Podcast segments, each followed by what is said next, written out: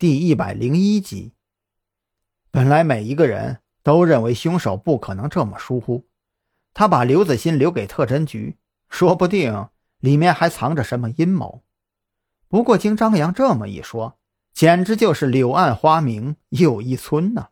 一切似乎都豁然开朗了。我现在就告诉赵队去。事不宜迟，蓝雨桐准备马上行动。可这个时候，张扬却拉住了他。关于你成为凶手目标的事儿，你难道就不准备说一下吗？昨天我们找到那张照片上，我好像看到你了。面对同伴，张扬最期望的就是坦诚相待，所以他说话直白，也没有给蓝雨桐下什么套。你果然看出来了。蓝雨桐丝毫也不意外。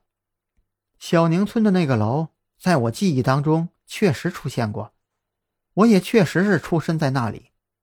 蓝雨桐神情伤感，不过关于更多的东西，我现在也不想多说。如果你相信我的话，就不要再问了。张扬轻轻点头。他们等了没多久，赵军就急匆匆的从外面赶回来，跟我走，我们现在去东岗村。嗯。小兰，你跟我走。张扬，你和王啸天去小宁村，去那栋楼里再仔细找找，看看有没有其他线索。小兰，你跟我来，我带你去取装备。相比于张扬，蓝雨桐现在是一个能合法持枪的人。赵军点名要他，显然是已经得到了明确的线索。王啸天看张扬还愣着，快走啊！你来开车。特侦局的四个人。用最快的速度分别朝向自己的目的地飞驰，只留下韩大一个人在这里看守。呃，老王，你们最后问出来什么东西没有啊？张扬在路上询问道。王啸天低声道：“我就搞不明白了，你们两个怎么偏偏最后都出去了？那个刘子欣交代了，一直以来啊，指使他做事的。”是东岗村一个叫薛二的人，那个薛二年龄三十五岁上下，就是当地的一个小混混，做事心狠手辣。而这个刘子欣上学的时候啊，又比较叛逆，经常逃课出去玩。这个年龄的女生啊，最喜欢的可就是这种小混混喽。渐渐的就跟薛二混熟了。那然后呢？张扬支起耳朵听着，王啸天接着说道。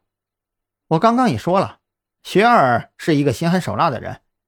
起初啊，刘子欣跟学二一起，就只是因为找刺激。但是后来见得多了，知道的也多了，就已经无法抽身了。他知道学二心狠手辣，更明白学二对于敢背叛他的人会用什么方式对待。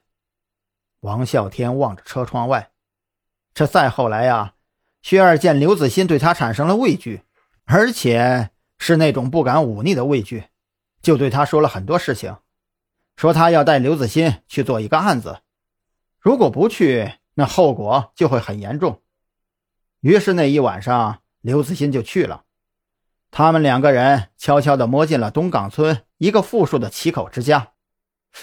七口之家，张扬已经猜到了结果。